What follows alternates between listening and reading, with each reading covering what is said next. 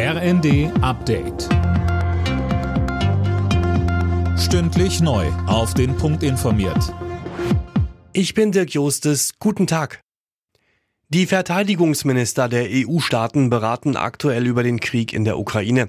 Bundesverteidigungsministerin Lamprecht sprach vorab von zusätzlichen Militärhilfen in Höhe von 500 Millionen Euro. Insgesamt wären es dann zwei Milliarden. Weiteres Thema ist der geplante NATO-Beitritt von Finnland und Schweden, der von den EU-Staaten unterstützt wird. Dazu sagte Lamprecht.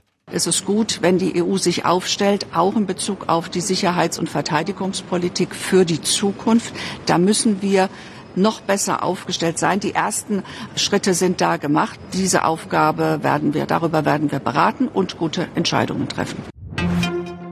Nachdem mehr als 260 ukrainische Soldaten das Azov-Stahlwerk in Mariupol verlassen haben, werden etwa 50 Schwerverletzte jetzt behandelt.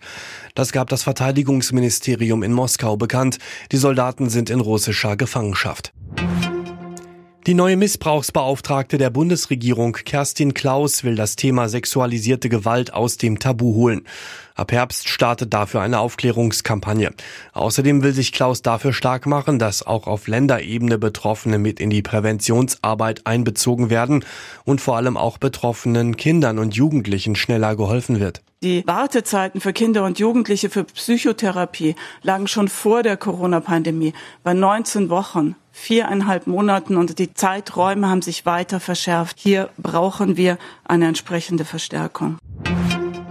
In Cannes startet am Abend das 75. Filmfestival. Im Wettbewerb um die Goldene Palme laufen 21 Filme. Nach einer Absage und einer Sommerausgabe wegen Corona findet das Festival dieses Jahr erstmals wieder im Mai und ohne Maskenpflicht statt. Alle Nachrichten auf rnd.de